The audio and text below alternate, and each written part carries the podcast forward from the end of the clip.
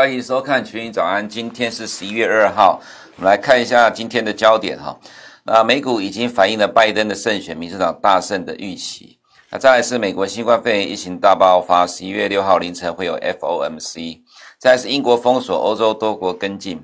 那再来是公中国官方下令民众准备紧急物资清单。那官方的 PMI 上升。再来是晶圆代工涨价哈。我们先看一下选举的部分，因为明天就是美美国时间明天十一月三号呢就要开始呃最后的投票跟开票了哈。那在呃选前前两天呢，十一月一号在昨天呃今天凌晨的两点钟左右呢，这个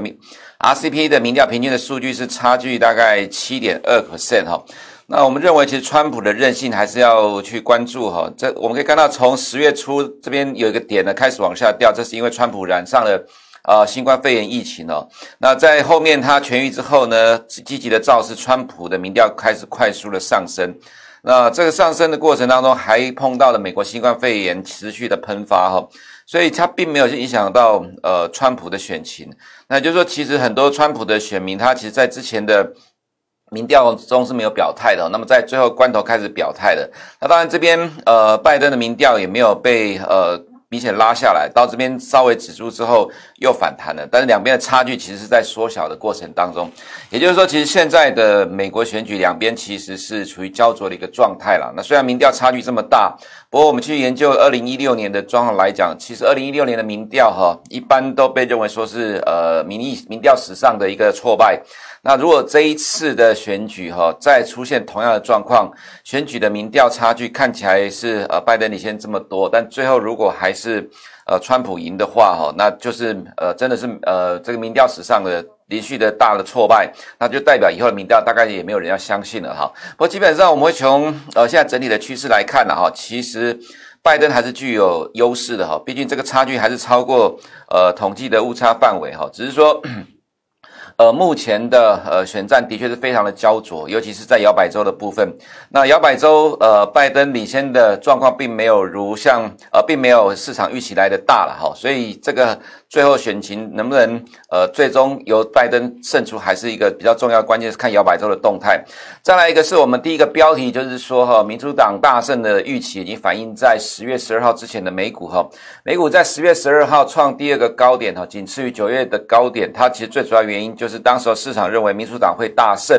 然后呢，参议院跟众议院都是民主党拿下了，但是我们看到比较新的民调，因为呃参议院的选的民调呢，并没有像总统的民调那么多哈。那只有到十月二十三号的话呢，呃参议院其实呃民主党还是落后一席哦，民主党只有四十五席，反而共和党是四十六席哦。那在呃目前民调未明大概有九席的部分，所以其实为什么这一波美股会下来？第一个除了呃欧洲的疫情扩大之外哈，再来就是。呃，在最后阶段，反而川普民调开始上升，然后共和党在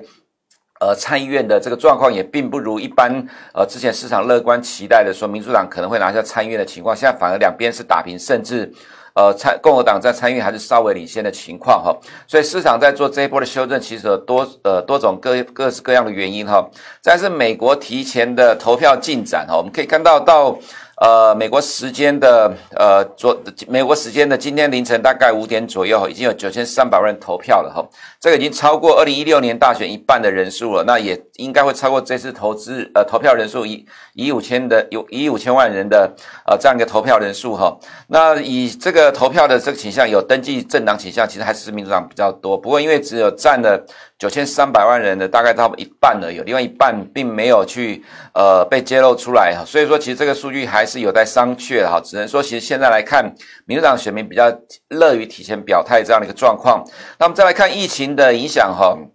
呃，欧美各国确诊人数，美国单日新增的确诊人数九万九千呃九万九千三百五十六人，下面是德国的部分一万四千七百一百人哈，然后下面是法国的单日确诊三万两千人。意大利是三万一千人呢，欧美的新冠肺炎疫情都大喷发，这个是现在呃，不只是美国股市了哈，欧洲股市都其实面临同样的问题。那美国股市呢，本来只要看总统选举还有纾困案就好，像多了新冠肺炎疫情的喷发之后，其实这个对呃有没有纾困案其实更加的重要哈。如果没有新的纾困案的话，那美国第四季的经济呢，其实不太乐观。虽然会比欧洲来得好，因为美国到目前为止还没有封锁。那欧洲各国现在多个国家都开始在封锁哈。那川普坚持不封锁，那就看选举之后。呃，美国的医疗的状况能不能决定哈？那因为近近期你看很多州的呃状况都在呃盖这个野战医院，其实代表美国的医疗体系可能快要呃像德国讲的哈，濒临极限的一个情况。一旦到那样的情况，其实美国还是不得不再封锁。所以说选举之后，美国的疫情的演变呢，才是真正的关键。现在要去讲。呃，美国的疫情已经到高点，其实还早哈。再来，我们看到上个礼拜五晚上公布的欧元区的第三季的 GDP 的成长率哈。那我们看到第三季的美国 G 呃欧元区的 GDP 是十二点七个 percent，高于市场预期九点六，但这已经不重要了。重点是第四季会衰退多少哈？这也是欧洲股市在近期会下跌的原因哈。那通常欧洲股呃欧洲的呃这个经济数据的是领呃落后两个月的时间公布，也就是说，你如果现在在十一月看到数据，大概是。呃，九月的数据哈，不会是十月的数据。那美国会比较及时，在这个月就公布上个月十月的数据。那等到你看到未来欧洲的数据都往下掉的话，大概都已经。呃，距离现在两个月以后了，那其实欧股早就已经跌了一大段了哈。那所以其实呃，股票市场是非常有效率，它已经提前在反映欧洲经济衰退的一个问题哈。那这样的情况至少在未来一个月不会改善，因为现在法国跟德国的封锁都至少要维持到十一月底、十二月初哈。那再加上其他国家封锁的话，其实现在的欧洲股市我们认为其实是还没有跌完的哈。所以像 DAX 虽然上个礼拜五缩小了跌幅哈。但是因为最坏状况还没有来，所以这样的一个低点应该是还没有到。但就是要留意了，因为现在预期为期封锁一个月，那股市能不能在封锁中开始筑底也是关键哈。但是如果说这个封锁不止一个月，未来还会持续的话，那没有什么意外，呃，德国股市应该还会持续的彻底哈。那我们也看到，呃，美股的期货跟德国的走势，其实在欧洲时段基本上美股完全是呃期货完全是跟着呃欧洲时段的股市在走哈，即使在。呃，美股呃，欧欧欧洲股市收盘之后，其实美股还是或多或或少会受到欧洲股市的影响。那我们看到美国的经济数据哦，九月的核心 PCE 哈是呃，实际上是一点五 percent，虽然是往上走哈，不过这个幅度上比市场预期的一点七 percent 还要来的小很多。前期呢也从一点六下修到一点四，所以看起来是往上走，其实幅度不大。那虽然很多人在喊美国会有通货膨胀了哈，不过其实 Fed 早就说过了。呃，美国其实还是有通货紧缩的疑虑的哈，所以市场的某些看法跟实际的状况还是有很大的差距。那接下来我们要看一下美国的零售销售总金额，在呃这个九月份的话是创历史新高哈。那我们看一下新屋销售跟成屋销售，像成屋销售已经回到二零零六年的水准，这也是高峰哈。那为什么要提到这个状况呢？因为现在市场上哦说法众多分歧的哈，说呃选举之后呢，美国哈不会有纾困案了哈。不过我们要讲就是，如果美国没有纾困案的话。呃，你可以看到这个历史新高的经济数据，大概很快就会进入下跌，往上走了。那美国经济一定会再进入衰退。那其实你可以看到美国的人，呃，民众哦，到底能不能受得了这样经济衰退？你从几个角度就可以看得到哈。美国民众宁愿病死也不愿饿死哈，他宁可不戴口罩哦，他也要继续工作。那为了养家活口，所以你可以看到一些很奇怪的状况都发生，就比如说哈，居然有人会蠢到想要去绑架密西根州州长哈，那就是为了不要封锁。所以说，其实，在呃，美国人的角度来看哦，其实他们是宁可病死，是不要饿死。如果选举之后，美国新冠肺炎持续的恶化，那造成美国经济衰退，那如果两党还是坚持，如果两呃参众两院到最终是不同院的话，到最终还是没办法协商出纾困法案的话，造成美国经济一路衰退。那倒霉的就是在下一个呃两年的选举哦，一定会大败。所以说，其实这个呃纾困案到最终来讲，一定是会有，只是说规模大跟小。但是小的话，其实是很难支撑美国经济跟美国股市的哈，必须要有大规模的纾困案才会有机会。所以呃，现在去影响美股未来的方向，其实最主要还是要看呃未来纾呃选举之后纾困案的一个进展哈。在我们看到美国的 GDP 的成长率，其实是一样的情况哦。现在美国股市会跌。最主要反映的就是第四季的 GDP 哦，那因为之前高盛或 JP Morgan 都已经往下修正到二到三个 percent 哦，这是没有新冠肺炎疫情大爆发的情况。如果现在大爆发的话，基本上还是会往下修正哈，只因为还没有封锁它，所以它往下修正的幅度不会像欧元区哦，现在已经进入衰退的一个状况了哈。在我们看到可能会让市场市场失望，就是 Fed 的资产变动的部分，单周还减了三百零九亿美元哈。费的资产总额没有增加，还减少。那上个礼拜美股是下跌哦，所以说。其实费的在支撑市场，就是说对市场放钱去支撑市场这样的一个想法，我想可能对很多人来讲还是有乐观的期待。不过现在看起来大概是一厢情愿啊。Fed 在上个礼拜五顶多是做了 Main Street 调降标准的一个状况哦，这其实对于市场的支撑来讲，只有短期的心理效果，没有实质的帮助哦。所以对于美股来看的话哈，虽然说道琼在上个礼拜五跌幅比较小，其实这个虽然说是跟 Main Street 的标准调降有关系哦，但是也是在两百天线的多头抵抗啊，所以我们会觉得说。其实中期来看呢，哈，因为刚好选举也要到了哈，只有选举之后见真章。那如果民主党大胜，也掌控了参众两院的话，基本上美股的下跌空间就有限，或者是说川普当选，共和党掌控了参众两院，这个可能性不高啦。但如果发生的话，其实美股的呃下跌空间也有限。其实众议院是非常重要的哈，因为它掌控了美国的预算啊预算权哈，所以你可以看到川普上个礼拜说我们会赢赢回这个众议院哈，然后后来 Pelosi 回答说那是痴人说笑啊。那所以呃现在来看美股要能够止跌，完全就是看。选举之后，到底参众两院是由哪一个党掌控的？哈，如果还是有不同的党掌控的话，那没有什么意外的话，美股还是会。呃，持续的往下走，而且我们在呃这边有看到，这里是十月十二号这一波的上涨，就是提前反映了民主党大胜的预期了哈。这是在美国的主流的看法，现在是疫情的下跌，呃，跟呃现在市场尤其在反映民调，可能不如这个时候的乐观所做出这样的一个回应哈。所以各个指数在这一波哦都在进入一个修正的一个状况。那 Apple 的话，是因为中国的销售大衰退啊，那有人会解读说是筹码乱的关系了，我们还是要这样讲，其实很多人并不了解。Apple 早就已经宣示了，它不是硬体股了哈。可是中国的消衰退还是对 Apple 冲击很大，因为它是 Apple 第二大的市场哈。那它会直接去让市场去联想到，是不是美中紧张关系升高打华为，中国消费者在抵制 Apple 的销售呃销售量哦。所以说从这个角度来看的话，其实 Apple 还会再持续反映这样的一个冲击哈。那 Amazon 的话，就是第四季的营业利益展望不如预期，所以其实大概还在反映财报的部分。那所以其实对纳斯达走势来看，上礼拜五跌幅比较重，可能在。呃，在选举的几天来讲，呃，纳斯达跟道琼相较比较起来，还是跌幅会比较重哈。那那再来是我们要看到十年公债殖率部分呢，这是两年来第一次的站上两百天移动平均线了哈。那两百天移动平均线是欧美金融市场里面最重要的一个长期多空转折，这就跟台湾的两百十天年线一样哈。那在上个礼拜五美股下跌的过程当中，结果呃，十年公债殖率居然大涨了六点一六 percent。我们常常在讲说，不同的金融工具在反映不同的逻辑、不同的周期哈。那其实对于债券投资人来看，基本上上礼拜五的大跌，美国的新冠肺炎疫情大爆发，呃大爆发哈，其实市场的投资人已经在预期哈，选举之后一定会有大规模的纾困案，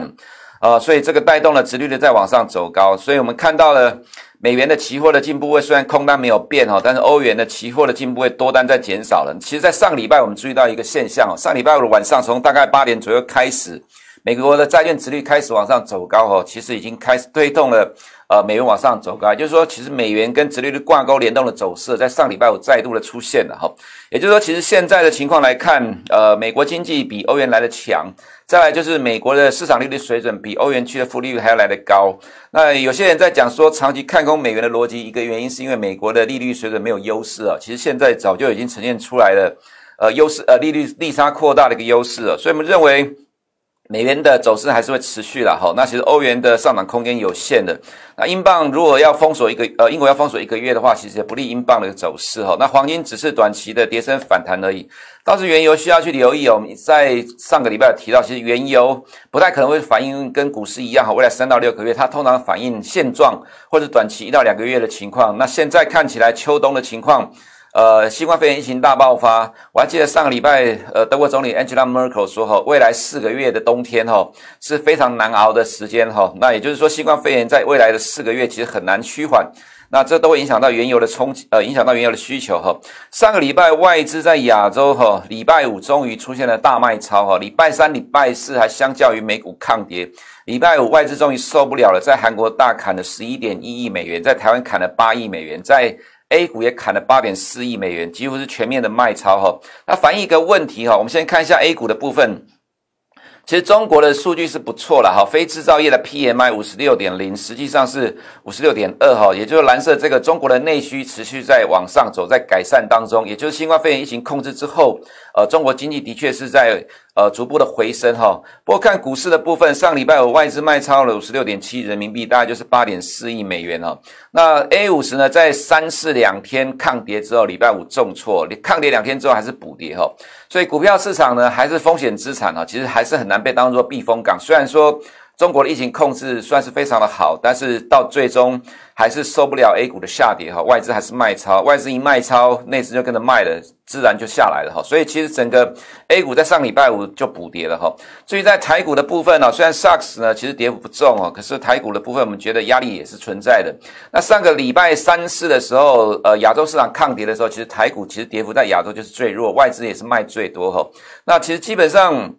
呃，你可以说是因为台积电流动性好，所以外资都集中在台股去变现，因为台股也有呃这么近在护盘，所以要卖超换现金是比较容易的哈。那今天早上也有新闻在讲说晶圆代工涨价，不过我们看到台积电走势哈，台积电走势已经跌破了上升趋势线了，这其实就是一个很典型的状况，就是基本面不敌市场的动荡。也就是说，现在呃欧美股市正碰到疫情爆发、经济衰退的时候，虽然台湾。已经证明说，新冠肺炎在欧美喷发的时候，其实是有优势。原因是因为欧美的订单都会到台湾来，那去中化的帮助又是呃正面的效果。不过，因为金融市场面临的骚动的情况之下，市场正在趋避风险、规避风险。那规避风险的话，就要换现金哈，因为你现在手上持有资呃这些股票资产、风险资产的话，只要它一波动。就会影响到你的净值，所以在现阶段先降现金哈，先引哈，减少你净值的波动。那其实台积电的股价呢，在这种情况之下跌破了上升趋势线哈。其实基本面是不差啦，大家都知道，现在要求 IC 设计公司赶快下单了哈，所以明年上半年状况其实没什么太大的问题。但是股价就在一片的乐观当中跌破了上升趋势线哈，头部会不会形成？看起来其实几率是蛮高的，这其实就是市场在换现金的一个状况。所以其实对于台股来看哈。一万三千点挑战了多次哦，还是失败哈。那最近呃开始往下走，就是因为呃跟着欧美股市的下跌。严格来讲，其实跌幅还没有欧美股市来得大哈。但是这种情况之下，其实很可能造成补跌啊，外资的卖超会持续了哈。所以现在在碰到国际资金都在换现金避险的情况之下，其实台股的。呃，下档的压力还是存在的。我想，可能多方投资人还是你必须要留意，呃，股市的风险哈。以上是我们今天群益早安的内容。等一下九点钟 YouTube 频道首播，记得按小铃铛找我们最新的动态。每天中午十二点半到十二点四十五分同频道，还有利用聊外汇，敬请收看。我们明天见。五 G 是一个科技新时代的开始，新的世代就代表我们的生活一切都将会改变，改变。也代表带来庞大的商机。从地面到天上，5G 带来满满的商机。而且，最强的 5G 供应链就在台湾。不论是手机换机潮，各国相继建置基地台，顶尖企业投入自驾车产业，远距医疗的实现。以及低轨卫星的布局，提供这些五 G 硬体关键技术及元件，都是台湾的知名企业。五 G 的无限商机，其实就在你我的身边。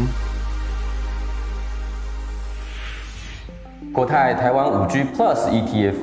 全球的五 G 在地的商机，最强的五 G 就在台湾。我们透过严谨的指数筛选流程，挑选出目前五 G 趋势下最优先受惠的顶尖台湾企业以及硬体制造商龙头，并从中挑选出获利最绩优的标的。而在追求获利之外，指数的殖利率表现不俗，长期来说，五 G 台湾队的表现更是优于大盘。这是目前台湾第一档，也是唯一的一档。具有收益分配的五 G ETF，